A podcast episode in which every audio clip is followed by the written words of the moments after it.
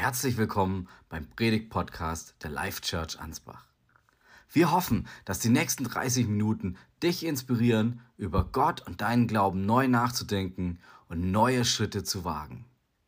Ja, herzlich willkommen zum äh, großen Finale unserer, unserer Predigtserie über die Offenbarung, der letzte Akt. Und es ist ein Erlebnis, an dem wir alle hier an dem wir auch am Livestream oder ihr am Livestream, an dem alle Menschen auf der Welt, ob sie das möchten oder nicht, teilhaben werden. An diesem letzten großen Akt, ob wir daran glauben oder ob wir nicht daran glauben. Und wir haben in den letzten Wochen ganz viel empfangen von dem, was Jesus uns durch dieses Buch der Offenbarung mitteilen möchte. Wir konnten längst nicht alles aufgreifen, wir können auch längst nicht alles begreifen, was in der Offenbarung geschrieben steht, aber das, was wir begriffen haben, da lädt uns Jesus dazu ein, das können wir festhalten und da können wir daran glauben.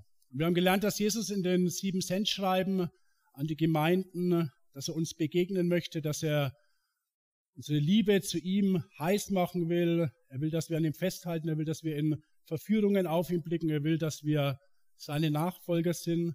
Und diese Sendschreiben sind so ein bisschen wie ein, wie ein Liebesbrief von Jesus an uns, in dem er sagt, hey, bleib bei mir, und ich bleib bei dir. Wir haben gelernt, dass bei allem, was passiert, Gott der ist, der es in der Hand hat, dass der Thron im Himmel besetzt ist und dass seine, seine Herrschaft kein Ende hat. Wir haben gelernt, dass wir in allen Lebenssituationen, in aller Not, im Leid, der Traurigkeit, aber auch in der Freude, die uns umgibt, wir immer auf Jesus am Kreuz, auf Gottes Thron und auf das, was er, ja, auf das, was er für uns vorhat, schauen sollen. Wir haben gehört, dass jeder erkennen wird, dass Christus der Herr ist und dass Christus der Sieger ist, dass am Ende immer der Himmel das letzte Wort hat. In der ganzen Offenbarung geht es immer wieder mal ein bisschen übel zu, aber es muss uns keine Angst machen, wenn wir zu Jesus gehören. Jesus ist der Sieger, er hat den Kampf am Kreuz von Golgatha bereits gewonnen. Er hat das letzte Wort. Und die Offenbarung ist kein Buch, in dem es heißt, mal schauen, wie es ausgeht, sondern es ist ein Buch, dass wir mit dem Wissen lesen dürfen, Christus ist Sieger. Und diejenigen, die zu Gott gehören, die sind versiegelt, die sind beschützt für Gott. Und doch lesen wir am Ende in Offenbarung 21.8 inmitten dieser großen Freude über den Sieg Jesu etwas, was auf den ersten Blick ein bisschen verstörend wirken kann. Da heißt es nämlich, aber die Feiglinge und Treulosen, die abgefallenen Mörder, Ehebrecher, die Zauberer, die Götzenanbeter und alle, die sich nicht an die Wahrheit hielten, finden ihren Platz in dem See von brennendem Schwefel. Das ist der zweite, der endgültige Tod. Inmitten dieser, dieser großen Freude kommt nochmal so ein, so ein Seitenhieb. Wir werden uns in den nächsten 30, äh, 40 Minuten einfach mal gemeinsam anschauen, was das bedeutet. Und wir werden feststellen, dass jeder einfach das bekommt, wofür er sich entscheidet. In einer Gesellschaft, in der jeder frei entscheiden darf, heute anscheinend, wer er ist, der es darauf anzukommen scheint, ähm, einfach im Hier und Jetzt sein einziges Glück zu suchen, seine einzige Befriedigung zu suchen, ohne an morgen zu denken, in einer Gesellschaft, in der der Ewigkeitsgedanke entweder überhaupt keine Rolle mehr spielt oder in dem er einfach passend gemacht wird, dass er ins eigene Weltbild passt, wirkt dieses, dieses Angebot, entscheide dich frei, zu wem du gehörst, fast schon ein bisschen weltlich. Aber es gibt da ein paar gewaltige Unterschiede. Bei dieser Art von Entscheidung kannst du nicht so einfach hin und her switchen, wie es dir gefällt. Du kannst diese Entscheidung auch nicht ohne weiteres dein ganzes Leben hinauszögern, weil du gar nicht weißt, wie lange deine Zeit hier auf der Erde dauern wird. Und wofür du dich entscheidest, hat nicht nur Auswirkungen auf dein Leben im Hier und Jetzt, sondern es hat Auswirkungen auf dein, dein Leben nach dem Tod, auf dein Leben in der Ewigkeit. Und diese Ewigkeit, das ist ja immer so eine ja, kaum greifbare Vorstellung, diese Zeitspanne, die niemals endet. Das ist also im Vergleich zu dieser kurzen Zeit hier auf der Erde, 30, 50, 70, vielleicht 100 Jahre, wirklich was, was ewig dauert. Das heißt ja, deswegen heißt es auch immer wieder in der Bibel von Ewigkeit zu Ewigkeit, um diese Dimension klar zu machen. In Offenbarung 1912 lesen wir, danach hörte ich im Himmel lauten Jubel wie von einem vielstimmigen Chor. Halleluja, gepriesen sei unser Gott, von ihm kommt das Heil, ihm gebührt die Ehre und ihm gehört die Macht, denn seine Gerichtsurteile sind richtig und gerecht. Er hat Gericht gehalten über die große Hure, die mit ihrer Unmoral die ganze Erde ins Verderben stürzte und hat sie zur Rechenschaft gezogen, dass das Blut seiner Diener an ihren Händen klebte. Babylon, diese, diese Stadt, die als Sinnbild der sündigen, verdorbenen, egoistischen, ausschweifenden Welt gilt. Die Sünde in per se wird in Kapitel 18 endgültig vernichtet. Das Ende für Satan, das Ende für den, für den Antichristen ist nah. Und mit Offenbarung 19 beginnt ein neues, neuer Abschnitt in diesem Buch der Offenbarung. Dieses Lied der Zerstörung der Hure Babylon geht über in diesem unendlichen Jubel über das Lamm Gottes, über Jesus, das am Kreuz gesiegt hat und nun endgültig auch alles Schlechte auslöschen wird. Und eine Stimme, die vom Thron her kam, sprach, lobt unseren Gott, ihr alle, große und kleine, die ihr seine Diener seid und euch ihm in Ehrfurcht unterstellt habt. Dann hörte ich ein weiteres Mal einen Jubelgesang, der von einem vielstimmigen Chor zu kommen schien. Und wie das Tosen einer mächtigen Brandung und wie die gewaltigen Donnerrollen klang, Halleluja, gepriesen sei der Herr, denn er ist es, der von jetzt an regiert, er, unser Gott, der allmächtige Herrscher. Lasst uns jubeln vor Freude und ihm die Ehre geben, denn jetzt wird die Hochzeit des Lammes gefeiert. Seine Braut hat sich für das Fest bereit gemacht. Der Engel befahl, schreibe glücklich, wer zum Hochzeitsmahl des Lammes eingeladen ist. Und er fügte hinzu, auf all diese Worte ist Verlass, das ist, denn es sind Worte Gottes. Und was muss das für ein, für ein Jubelgesang sein im Himmel? Für ein riesiges Spektakel. Und wenn ihr glaubt, dass der Lobpreis heute, und der war ja richtig gut, ähm, schon die höchste Erfüllung ist, dann stellt euch mal vor, was das für einen, für einen Lobpreis gibt im, äh, im Himmel an diesem Tag. Und auch schon jetzt, weil der jetzt schon diesen, diesen Sieg feiert. Wenn Gott ein für alle Mal Schluss macht mit all dem Schlechten, den Verführungen, den Versuchungen des Teufels, uns in sein Band zu ziehen. Und ich war dieses Jahr auf, das erste Mal auf eine Hochzeit eingeladen, genauer gesagt, ich war auf zwei Hochzeiten eingeladen. Und ich habe es wirklich äh, ja, geliebt, diese Freude zu sehen vom Brautpaar, diese Freude von der, von der Familie, das, ja, diese feierliche, ausgelassene Stimmung, dieser Segen, der auch auf diesen, auf diesen Festen ist, vom Gott und auch vor allem ja, das Essen. Ich liebe dieses Essen, man sieht es vielleicht. Ne? Ähm, genau. Und wenn, wenn uns Gott, und das dürfen wir uns auch immer vor Augen führen, egal ob du glaubst oder nicht, Gott schenkt dir Segen. Ja? Also selbst wenn du nicht an Gott glaubst, beschenkt er dich trotzdem immer wieder mit Segen. Und wenn uns Gott schon hier und jetzt immer wieder Momente schenkt, in denen es uns gut geht, wo wir auch mal feiern dürfen, wo wir mal die Sorgen ablegen dürfen, ihm danken können. Wie groß muss dann dieses, dieses Fest sein, wenn, wenn Jesus wiederkommt und wenn diese Welt hier, so wie wir sie kennen, zu Ende geht. All das Gute, was uns Gott hier auf der Erde schenkt es nur ein billiger Abklatsch im Vergleich zu dem, was uns mal erwartet. In dem Moment, wo Jesus wiederkommt, wo die Gläubigen auferstehen und die ganze Gemeinde diesen, diesen Sieg feiern wird. Und hier stellt sich auch schon gleich wieder die nächste Frage, was mit dieser freien Entscheidung zu tun hat. Bist du bei diesem Hochzeitsmahl, bei diesem Fest dabei oder hast du dich entschieden, ein Teil dieser Hure Babylon zu bleiben, bis es vielleicht zu spät ist, umzukehren? Und sah ich den Himmel weit geöffnet und ich sah ein weißes Pferd, auf dem saß einer, der heißt der Treue und Wahrhaftige und er urteilt und kämpft gerecht. Die Herde des Himmels folgten ihm, alle ritten auf weißen Pferden und waren in reines weißes Leinen gekleidet. Aus seinem Mund kam ein scharfes Schwert, mit dem er die Völker besiegen sollte.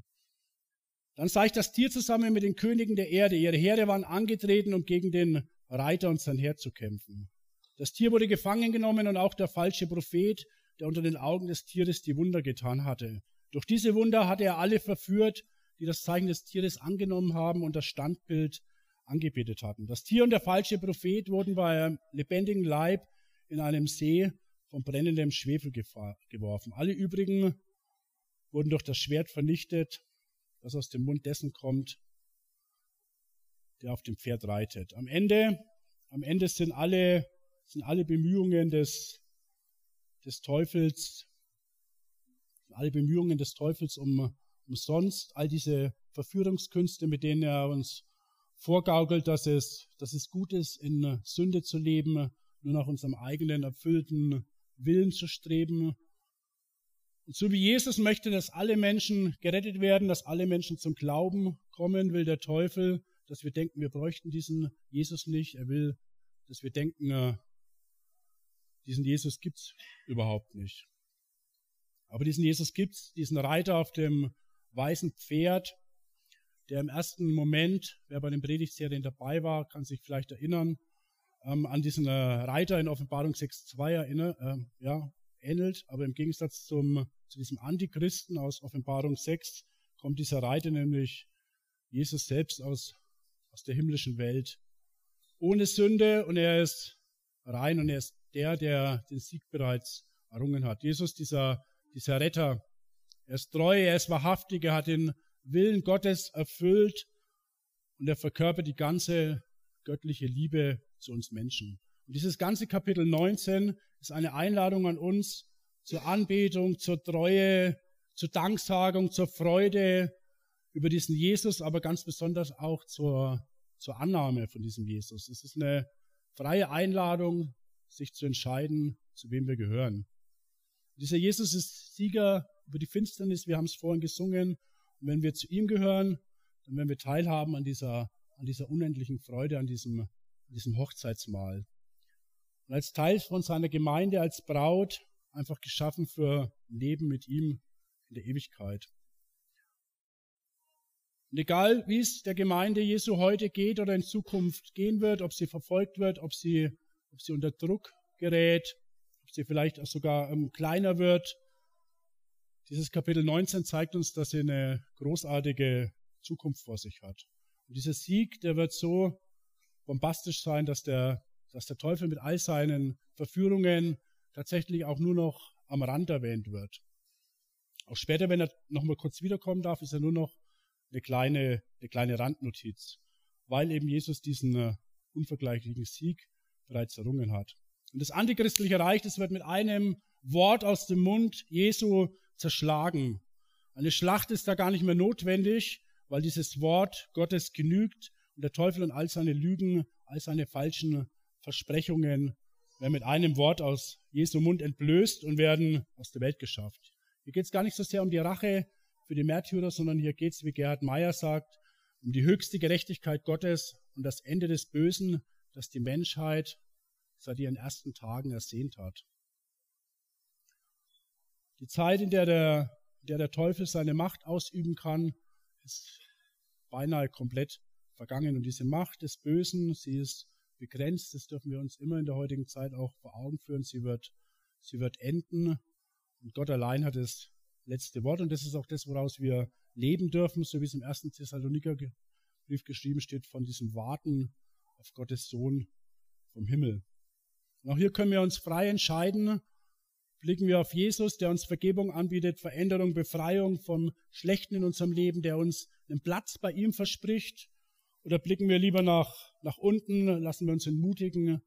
Oder schauen wir lieber auf uns selbst anstatt auf, auf Gott? Danach sah ich einen Engel aus dem Himmel herabkommen, der hatte den Schlüssel zum Abgrund und eine starke Kette in der Hand. Packte den Drachen, die alte Schlange, die auch Teufel und Satan genannt wird, und fesselte ihn für tausend Jahre. Der Engel warf ihn in den Abgrund, schloss den Eingang ab und versiegelte ihn. So konnte der Drache die Völker tausend Jahre lang nicht mehr verführen. Wenn sie, wenn sie um sind, muss er für eine kurze Zeit freigelassen werden. Dann ich Thronsessel. Denen, die darauf Platz nahmen, wurde die Vollmacht erteilt, Gericht zu halten. Weiter sah ich die Seelen der Menschen, die enthauptet worden waren, weil sie in der Botschaft Gottes festhielten an all dem, wofür Jesus als Zeuge einsteht. Ich sah auch die Seelen der Menschen, die weder das Tier noch sein Standbild angebetet hatten und auch nicht das Kennzeichen des Tieres auf ihrer Stirn oder ihrer Hand trugen. Sie alle wurden wieder lebendig und herrschten zusammen mit Christus tausend Jahre. Die übrigen Toten wurden noch nicht wieder lebendig. Dies wird erst geschehen, wenn die tausend Jahre um sind. Dies ist die erste Auferstehung. Freuen dürfen sich die Auserwählten, die an der ersten Auferstehung teilhaben. Der zweite Tod, der endgültige Tod, kann ihnen nichts anhaben. Sie werden Gott und Christus als Priester dienen und tausend Jahre lang mit Christus herrschen. Freuen dürfen sich die Auserwählten, freuen dürfen sich die, die eine freie Entscheidung getroffen haben, zu Jesus zu gehören. Und diese Frage vom, vom tausendjährigen Reich, in der Offenbarung hat die Christenheit immer schon wieder schwer beschäftigt. Schon die frühen Kirchenväter, Augustinus zum Beispiel, hat sich damit beschäftigt. Wie sieht's aus? Wie ist es zu verstehen? Wann kommt dieses tausendjährige Reich? Ist es schon da? Warum wird der Teufel erst gefangen genommen und wird dann wieder losgelassen? Und wir können das heute hier nicht klären. Ich möchte es auch jetzt gar nicht an der Stelle klären, weil es einfach um was anderes geht heute. Ich will einfach ein paar kurze unterschiedliche Auslegungsarten euch vorstellen. Man kann das einfach, einige verstehen es wörtlich, andere verstehen es symbolisch. Es wird auch immer wieder als gesamte Zeit der Kirche angesehen, dieses tausendjährige Reich, als Segenszeit, mit der Auferstehung Jesu bereits begonnen hat. Aber auch, und das ist äh, so ein bisschen mein Resümee bei meinen Forschungen, als chronologische Reihenfolge, so diese Wiederkunft Jesu, das tausendjährige Reich, die letzte Rebellion und dann das jüngste Gericht. Und trotz der vielen offenen Fragen dürfen wir dieses Versprechen des, des tausendjährigen Reiches ernst nehmen. Die Botschaft vom tausendjährigen Reich ist, ist beglückend, sie ist ermutigend. Christus wird herrschen nach seiner Wiederkunft mit uns gemeinsam. Er wird nochmal eine bestimmte Zeit auf dieser alten Erde mit uns sein. Wenn wir uns dieses tausendjährige Reich von Gott, was er uns verspricht, anschaut, voller Liebe, voller Kraft, voller Macht, Herrlichkeit, was sind da diese tausend antichristlichen Jahre, die am Ende nur zwölf Jahre gedauert haben, im äh, Dritten Reich zum Beispiel. Und wenn die tausend Jahre um sind, wird der Satan aus seinem Gefängnis freigelassen. Er wird ausziehen, um die Völker an allen vier Enden der Erde zu überreden. Das sind Gog und Magog. Und so zahlreich wie der Sand am Meer. Und der Satan wird sie alle zum Kampf sammeln. Sie zogen herauf von den Enden der Erde und umstellten die Lager des heiligen Gottesvolkes und die von Gott geliebte Stadt. Aber es fiel Feuer vom Himmel und verbrannte sie alle. Dann wurde der Teufel, der sie verführt hatte, in den See von brennendem Schwefel geworfen, dem schon das Tier und der falsche Prophet waren. Dort werden sie in alle Ewigkeit Tag und Nacht gequält. Satan, der Teufel und auch die, die Völker, die Völkerwelt, die dann noch auf der Erde sind, werden nochmal auf die Probe gestellt, kriegen die Chance, umzukehren. Aber leider bestehen sie diese, diese Probe dann nicht oder größtenteils nicht. Auch im tausendjährigen Reich gibt es anscheinend noch Menschen, die sich letztlich verführen lassen, aber auch Menschen, die umkehren können zu Gott. Das lese ich ein bisschen aus der Stelle und Gott lässt den Menschen auch hier die, auch hier die freie Wahl. Er zwingt uns nicht, ihn anzunehmen, aber die Konsequenzen aus unserer freien Entscheidung, die tragen wir einfach selber. Und wir erleben hier auf der Erde immer wieder Momente, in denen, in denen, Gott, in denen Gott eingreift. Wir erleben Heilungen, wir erleben Wunder, wir erleben, dass Menschen sich von ihm retten lassen, dass Menschen in die Gemeinde kommen, dass sie hier die Liebe Gottes erleben, ihn annehmen, Gebete werden erhört. Wir erleben als Christen immer wieder, dass der, dass der Himmel greifbar wird in unserem Leben. Aber wir erleben auch immer wieder, dass schlechte Verletzungen, dass das Böse die Menschen beherrscht, Leid, Trauer, Neid, Untreue, Ungerechtigkeit, Katastrophen und vor allem Unglaube. Und das tut oft weh, das lässt uns oft verzweifeln, das verbittert vielleicht auch, aber wenn wir in die Bibel reinschauen, gerade jetzt auch in diese, das Buch der Offenbarung, dann wird klar, dass das Böse weichen wird. Das Böse muss weichen und für den Teufel und die, die zu ihm gehören, geht es nicht besonders gut aus. Aber für das Lamm und die zum Lamm gehören, geht es sehr gut aus. Weil nämlich in Kapitel 20 das Böse endgültig vernichtet wird. Und dann kommt das Gericht. Das ist ein unbequemes Thema, über das wird nicht gerne gesprochen, gerade in der Welt, wo es nur ums Schöne gehen darf, um diese Tatütatas, um diese Tralalas und alles ist wundervoll, jeder ist Marshmallow. Und in einer Welt, in der sich der Mensch seine seine Gerechtigkeit gerne selber schafft. In einer Welt, in der die eigene Sorge, in der der eigene Blick auf das eigene Ich wichtiger ist der, als der Blick auf andere. Mir soll es jetzt gut gehen, meine Bedürfnisse sollen jetzt befriedigt werden. Und auch in der Gemeinde beschäftigt man sich natürlich lieber auch mit diesem, mit diesem liebenden Jesus, zu dem wir immer kommen dürfen, der liebend seine Arme ausstreckt. Und es ist ja auch richtig, das ist wichtig, das tut er ja auch. Er will uns ja in Liebe und Gnade begegnen, weil, wie es im ersten Timotheus heißt, er möchte, dass alle Menschen zur Erkenntnis der Wahrheit kommen und gerettet werden. Aber es ist auch eine Realität, dass dieses Gericht das kommen wird, eben auch Liebe ist. Ohne dieses Gericht hätte sich Jesus den Gang zum Kreuz sparen können. Und Gerechtigkeit setzt immer auch Gerichtbarkeit voraus. Es wird der Tag kommen, ob ihr das wollt oder nicht, an dem wir alle vor Gott stehen. Niemand kann durch den, durch den Tod der Gerechtigkeit Gottes entgehen. Jeder, egal ob du arm bist, ob du reich bist, egal wie dein Leben verlaufen ist, egal ob du an Jesus geglaubt hast oder nicht, du wirst vor Gott stehen. Ich sah alle Toten, hohe und niedrige, vor dem Thron stehen. Die Bücher wurden geöffnet, in denen alle Taten aufgeschrieben sind. Gott kennt alle deine Taten. Er kennt jeden einzigen Tag in deinem Leben. Er sieht all das Gute, was du getan hast, aber er sieht eben auch all das Schlechte, was du getan hast. Und keiner von uns wird mit seinen guten Taten vor Gott bestehen können. Keine noch so gute Tat kann die schlechten Taten vor diesem gerechten Gott überdecken. Uns wird aufgezeigt werden, jedem von uns, was wir mit unserem Leben hier auf der Erde gemacht haben, wie wir unsere Gaben eingesetzt haben, die wir von Gott bekommen haben, ob wir Gott gedient haben, der Gemeinde gedient haben, ob wir unseren Mitmenschen gedient haben oder ob wir vielleicht einfach nur auf unser eigenes Wohl aus waren, ob wir gelogen haben, ob wir betrogen waren, ob wir hochmütig gegen Gott selbst waren, alles wird ans Licht kommen, weil Gott einfach gerecht ist. Und schnell wird klar, dass diese beruhigend, beruhigend anmutende Selbstaussage, ich glaube, ich bin ein guter Mensch, gar nicht so beruhigend ist.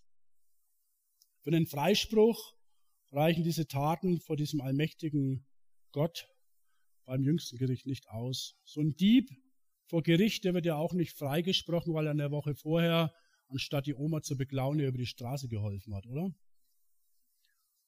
Dann wurde noch ein Buch aufgeschlagen, das Buch des Lebens. Den Tod, den Toten wurde das Urteil gesprochen, es richtete sich nach ihren Taten, die in den Büchern aufgeschrieben waren. Weiter heißt es dann später, alle deren Namen nicht im Buch des Lebens standen, wurden in den See von Feuer geworfen. In diesem Buch des Lebens steht eine Sache drin. Dein Name, wenn du dein Leben Jesus gegeben hast. Am Ende wird niemand nach diesen Taten gerichtet, sondern nur danach, ob er im Buch des Lebens steht oder nicht. Und das ist eine freie Entscheidung. Und die Offenbarung wirkt oft so wie der Kampf gegen, gegen Gut, äh, Gut gegen Böse, beides steht sich so gegenüber. Das Lamm Gottes gegen das Tier, Gute gegen falsche Propheten, das himmlische Jerusalem gegen die Hure Babylon und da gibt's keinen dazwischen. Entweder du bist auf der Seite des Lammes oder du bist auf der anderen Seite. Und es ist deine Entscheidung, auf welcher Seite du stehst. Wenn du vielleicht das erste Mal in einem Gottesdienst bist oder wenn du vielleicht zu Hause das erste Mal zusiehst, dann habe ich eine gute und eine schlechte Nachricht für dich. Die schlechte ist, du kannst spätestens nach diesem äh, Gottesdienst, wenn du eines Tages vor Gott selbst stehst, nicht mehr sagen, hey, sorry, das habe ich nicht gewusst. Aber du kannst dich heute im Hier und Jetzt entscheiden, zu diesem, zu diesem Lamm zu gehören, zu diesem Jesus, der den Sieg bereits am Kreuz von Golgatha errungen hat. Dieses unschuldige Lamm, das dir vergibt, das dich rettet, das dafür sorgt, dass du in diesem Buch des, des Lebens stehst. Und mit einem Ja oder mit einem Nein entscheidest du dich, ob du mit Gott und mit all dem Herrlichen, was er in der Ewigkeit für dich vorbereitet hat, leben wirst oder ob du weit weg von ihm an einem Ort leben wirst, in dem es keine Liebe gibt, keine Freude, keine Gemeinschaft. Deine Entscheidung ist es, ob du zum Lamm gehörst, das dir vergibt, oder zu dieser, zu dieser Bestie, die dich von Gottes Vergebung wegzerren will. Du im Feuersee bist, wie der Ort in der Offenbarung genannt wird, weit weg von Gott oder ob du in diesem Ort bist. Denn ich sah einen neuen Himmel und eine neue Erde. Der erste Himmel und die erste Erde waren verschwunden und das Meer war nicht mehr. Ich sah die heilige Stadt, das neue Jerusalem von Gott aus dem Himmel herabkommen. Sie war festlich geschmückt wie eine Braut für ihren Bräutigam. Und vom Thron her hörte ich eine starke Stimme rufen, das ist die Wohnstätte Gottes bei den Menschen. Er wird bei ihnen wohnen und sie werden seine Völker sein. Gott selbst wird ihr Gott bei ihnen sein. Er wird alle ihre Tränen abwischen. Es wird keinen Tod mehr geben und keine Traurigkeit, keine Klage, keine Quälerei mehr. Was einmal war, ist für immer vorbei. Dann sagte der, der auf dem Thron saß, gebt acht, jetzt mache ich alles neu. Zu mir sagte er, schreib dieses Wort auf, denn es ist wahr und zuverlässig. Und er fuhr, und er fuhr fort, es ist bereits in Erfüllung gegangen. Ich bin das Alpha und das Omega, der Anfang und das Ende. Wer durstig ist, dem gebe ich umsonst zu trinken. Ich gebe ihm Wasser aus der Quelle des Lebens. Und alle, die durchhalten und den Sieger ringen, werden dies als Anteil von mir erhalten. Ich werde ihr Gott sein und sie werden meine Söhne und Töchter sein. Unser Ziel ist der neue Himmel. Gottes Ziel für jeden Menschen ist der neue Himmel und die neue Erde. Gott kam, kam zu uns als, als kleines, wehrloses Kind im Stall. Und dieser Jesus, der blutend, schreiend, voller Schmerzen den ganzen Dreck der Welt tragend am Kreuz von Golgatha elendig gestorben ist, damit wir zu ihm kommen können. Wir werden keine Tränen mehr haben in dieser Ewigkeit. Es wird keine Trauer mehr geben, keine, keine Wut, keine Verzweiflung. Es wird ein Ort sein, so voller Schönheit und Liebe, wie wir es uns niemals, niemals vorstellen können. Da wird nichts Böses mehr sein. Alles wird hergestellt sein. Und ich möchte ganz kurz aus Jesaja vorlesen, weil das einfach ähm, ganz gut darstellt, wie dieser Ort auch sein wird. Jesaja 11, 6. Dann werden der Wolf und das Lamm einträchtig zusammenleben. Der Leopard und die Ziege werden beieinander lagern. Kalb, Löwe und Mastvieh werden Freunde und ein kleiner Junge wird sie hüten. Kuh und Bär werden miteinander weiden. Ihre Jungen werden nebeneinander ruhen. Der Löwe wird Stroh fressen wie das Vieh. Der Säugling spielt am Schlupfloch der Otter. Ja, ein Kleinkind streckt seine Hände in eine Giftschlangenhöhle. Auf meinem ganzen heiligen Berg wird niemand mehr etwas Böses tun oder Unheil stiften. Denn wie das Wasser das Meer füllt, so wird die Erde mit, dem, mit der Erkenntnis des Herrn erfüllt sein. Amen. Dieses neue Jerusalem, das ist dieser völlige Gegensatz zu dieser Hure Babylon, das ist auch der völlige Gegensatz zu, zu unserer gegenwärtigen Welt, und vielleicht auch der völlige Gegensatz, ja, mit Sicherheit der Gegensatz auch zu unserem momentanen Ich, weil wir ja auch als Christen immer noch, ja, immer wieder mit Sünde konfrontiert werden, mit Anfeindungen, wo wir auch schwach werden. Dieses wunderschöne Kapitel 21, für mich ist das so ein bisschen der Höhepunkt, nicht nur der Offenbarung, sondern wirklich auch einer der Höhepunkte in der Bibel mit all seinen Beschreibungen, wie der neue Himmel und die neue Erde aussehen wird, bilden dann gemeinsam mit Kapitel 22 dieses Ende der gesamten Heiligen Schrift. Alles, was in der Bibel, alles, was wir in der Bibel lesen, führt zu Jesus am Kreuz und durch ihn in diesen neuen Himmel und diese neue Erde. Die ganze Offenbarung Jesu Christi an Johannes zeigt auf den Sohn Gottes und auf diese Ewigkeit. Die Offenbarung fordert uns auf, Jesus anzunehmen und auf ihn zu schauen.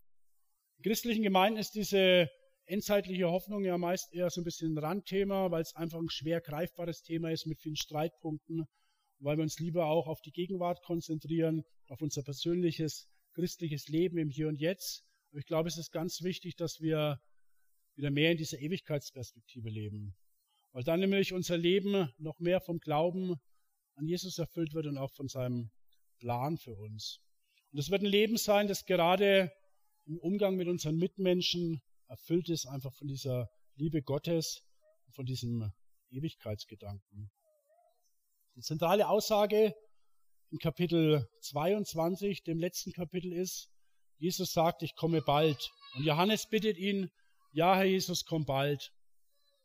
Wir dürfen uns darauf verlassen, dass Jesus wiederkommt und wir dürfen ihn bitten, komm bald. Wir dürfen zu Jesus kommen und sagen, Herr Jesus, komm in mein Leben, und er wird kommen. Wer anklopft, dem wird aufgetan. Wer sucht, der wird finden. Wir dürfen sagen, komm Herr Jesus, wenn wir nicht weiter wissen in unserem Alltag, wenn wir den Blick auf Gott verloren haben, wenn wir wütend sind, wenn wir krank sind, wenn wir scheinbar vor unlösbaren Aufgaben stehen, dann dürfen wir immer wieder sagen, komm Herr Jesus, sei bei mir, zeig mir den Weg. Erfüll mich mit deiner Liebe und lass uns als Gemeinde sein Werkzeug sein, damit Menschen gerettet werden. Wir sollen sagen, komm Herr Jesus, gebrauche uns, damit viele Menschen dein Evangelium, die frohe Botschaft über deine Liebe, deine Gnade, deine Ewigkeit und deinen Sieg erfahren. Die Entscheidung, zu wem du gehörst, zu wem du gehören willst, nimmt dir niemand ab. Aber du musst sie treffen, weil keine Entscheidung zu treffen bedeutet, sich gegen dieses Lamm Gottes zu entscheiden. Niemand kann den, den Tod einfach aus, aus, seinem, aus seinem Leben wischen. Niemand kann ohne weiteres behaupten, dass mit dem Tod alles vorbei ist und sich nicht dann mit dem danach auseinandersetzen müssen. Aber wir sind dem Tod nicht wehrlos ausgeliefert. Wir haben die Wahl, wir dürfen uns für ein Leben mit Jesus entscheiden, den Blick auf Jesus am Kreuz, diese, diese Annahme seiner Liebe, der Glaube an die Auferstehung, an die Vergebung der Sünden ist die einzige Lösung, diesen ständigen Konflikt im Blick auf Leben und Tod zu bewältigen, weil es nämlich eine Zukunft ist im ewigen Leben. Und stell dir mal vor, dürft gerne, ja, eure Gedanken fließen lassen, ihr dürft die Augen dazu schließen. Stell dir vor, du bist, du bist in der Ewigkeit bei Gott. Und wenn du jetzt schon an Jesus geglaubt hast, dann werden Menschen zu dir kommen, mit denen du vielleicht gar nicht gerechnet hast. Dann werden Menschen zu dir kommen und sagen, hey, weil du über Jahre für mich gebetet hast, konnte ich Jesus annehmen und bin heute hier. Dann werden Menschen zu dir kommen und sagen, weil du mich mit der Liebe Gottes erfüllt hast, als alle anderen um mich herum nur auf mich herabgeschaut haben. Deswegen bin ich heute hier, weil du meine Tränen abgewischt hast, als ich einsam und verzweifelt war. Deswegen bin ich heute hier. Weil du mit mir unterwegs warst, mein Freund wurdest, obwohl ich ein fieser, lügnerischer Mensch war. Deswegen bin ich heute hier, weil du mich vielleicht auf der Straße in den Gottesdienst eingeladen hast oder mir eine Postkarte in den Briefkasten geworfen hast mit einem ermutigenden Vers. Deswegen bin ich heute hier. Du darfst dir überlegen, was muss zwischen diesem Moment in der Ewigkeit, wo Menschen zu dir kommen werden und sagen, hey, du warst Werkzeug von Jesus, deswegen bin ich heute hier, an diesem heutigen Tag, diesem 6.11. passiert sein. Was darfst du tun, damit es passiert? Und wenn du noch gar nicht an Jesus glaubst, aber spürst, wie er dich erfüllt mit seiner Liebe, wenn du spürst, dass er dich retten möchte, wenn du diesen Platz in der Ewigkeit haben möchtest, dann entscheide dich heute für Jesus Christus. Vielleicht fühlst du dich wertlos, vielleicht fühlst du dich voller Schuld, bist müde und enttäuscht vom Leben und den Menschen. Vielleicht kannst du dir gar nicht vorstellen, dass, dass Gott dich liebt. Aber Gott sagt dir, ich liebe dich und ich will dir vergeben. Ich freue mich auf, Zeit, auf die Zeit mit dir in der Ewigkeit. Ich will Hochzeit feiern mit dir. Weil meine Liebe zu dir so groß ist, wie du es dir gar nicht vorstellen kannst. Ich will dir deine Tränen abwischen und sie in, Freude verwandeln. Weil ich dein Gott bin weil ich mir wünsche, dass du mein Kind bist. Ich selber, ich habe gelogen, ich habe gehurt, ich habe Drogen konsumiert, ich habe betrogen, ich habe Gewalt verherrlicht, ich habe Rassismus verherrlicht, ich war wirklich im Dreck meines Lebens und keiner in dieser Welt hat auch nur noch einen Pfifferling, oder fast keiner, hat auch nur noch einen feuchten Pfifferling auf mich gesetzt. Aber Gott hat sich mir gezeigt, hat mir gezeigt, dass er mir verzeihen möchte, dass er mir verzeiht, wenn ich, ihm, wenn ich ihn annehme und er hat mich verändert. Das ist allein der Grund, warum ich heute überhaupt noch hier bin. Das Leben ist deswegen nicht immer einfach. Ich mache immer noch sehr viele Fehler. Ich muss auch oft noch, darf auch, darf auch oft, Gott sei Dank, noch um Vergebung bitten, mich verändern lassen. Aber der Blick aufs Leben, der ist ein anderer geworden. Weil ich einfach diesen Blick auf den Thron Gottes und auf die Ewigkeit mit ihm im neuen Jerusalem geschenkt bekommen habe. Wir werden jetzt gleich in eine Gebets- und Lobpreiszeit geben, gehen. Dazu wird es parallel, seht ihr hier schon, die Möglichkeit geben, das, das Abendmahl äh, einzunehmen. Und im Abendmahl erinnern wir uns daran, was Jesus Christus am Kreuz für uns getan hat. Und wir sprechen aus, was wir glauben, nämlich, dass er dieser Sohn Gottes ist, dass er gekreuzigt wurde, dass er gestorben ist für uns und dass er für uns wieder auferstanden ist, dass er uns vergeben möchte, Gemeinschaft mit uns leben will und dass er wiederkommen wird. Und dass er mit uns ewig leben wird in diesem neuen Himmel, dieser neuen Erde im himmlischen Jerusalem. Und ihr werdet dann gleich hier in der Ecke ein Gebetsteam sehen. Das Gebetsteam darf ganz schon mal sich da hinten, äh, hinten aufstellen. Wenn ihr Jesus noch nicht in eurem Leben eingeladen habt, dann ist hier die Gelegenheit dazu.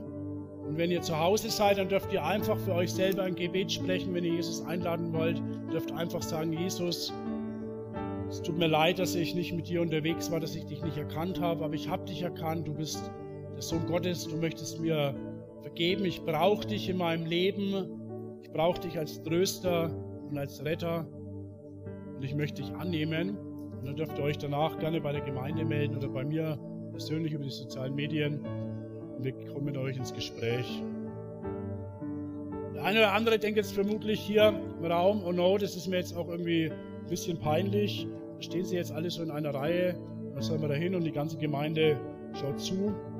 Aber ich will euch was sagen, wenn der Sohn Gottes, der das nicht hätte tun müssen, jämmerlich am Kreuz, gedemütigt und verspottet von der gesamten Welt für dich stirbt, dann ist es nicht peinlich, sich zu ihm zu bekennen. Und es ist die logische Konsequenz aus dem, was er uns anbietet. Vielleicht habt ihr auch diese, diese erste Liebe zu Jesus verlassen. Dann könnt ihr, dann könnt ihr euer Versprechen hier erneuern. Dann könnt ihr euch im Gebet neu zulassen lassen. Ihr dürft auch für eure Struggles beten, wo ihr Probleme beten lassen, wo ihr Probleme habt, wo ihr ja vielleicht auch gesündigt habt, wo ihr Heilung braucht, wenn ihr krank seid. Seid ihr herzlich eingeladen, einfach hier zum Gebetsteam zu kommen und dann hier nach vorne zum Abendmahl. Wir werden so rum heute gehen zum Abendmahl. Und jeder, der jetzt sagt, er braucht jetzt kein Gebet oder möchte ähm, lieber danach das Gebet empfangen, darf gerne, wenn er an Jesus glaubt, auch zum, zum Abendmahl kommen. Dann geht er einfach am Gebetsteam vorbei und geht hier zum, zum Abendmahlsteam. Bevor ich jetzt gleich ähm, ja, meine Predigt beende, möchte ich gerne mit einem gemeinsamen Gebet schließen. Und ich lade euch an, alle aufzustehen. Und wir beten gemeinsam Kapitel 21 aus der Offenbarung Jesu Christi an Johannes. Und ich sah einen neuen Himmel und eine neue Erde. Denn der erste Himmel und die erste Erde waren vergangen und das Meer ist nicht mehr. Und ich sah die heilige Stadt, das neue Jerusalem, aus dem Himmel von Gott herabkommen, bereitet wie für eine, wie für einen Mann geschmückte Braut. Und ich hörte eine laute Stimme vom Thron sagen, siehe die Wohnstätte Gottes bei den Menschen. Und er wird bei ihnen wohnen und sie werden seine Völker sein. Und Gott selbst wird bei ihnen sein. Ihr Gott. Und er wird jede Träne von ihren Augen abwischen und der Tod wird nicht mehr sein. Noch Trauer, noch Geschrei, noch Schmerz wird mehr sein, denn das Erste ist vergangen. Und der Himmel, welcher auf dem Thron sah, und der, der welcher auf dem Thron saß, spricht, schreibe, denn diese Worte sind gewiss und wahrhaftig. Und er sprach zu mir, es ist geschehen, ich bin das Alpha und das Omega, der Anfang und das Ende. Ich will dem Dürstenden aus der Quelle des Wassers des Lebens geben umsonst. Wer überwindet, wird dies erben. Ich werde ihm Gott sein und er wird mir Sohn und Tochter sein. Toll, dass du beim Thema mit dabei warst. Wir hoffen, es hat dich inspiriert. Möchtest du weitere Informationen zum Thema oder zu uns als Kirche, dann geh doch einfach auf unsere Internetseite oder schreib uns eine Nachricht. Oder noch besser, komm einfach am nächsten Sonntag um 10 Uhr in der Türkenstraße 18 in Ansbach vorbei und sei live mit beim Gottesdienst. Wir würden uns freuen, dich kennenzulernen.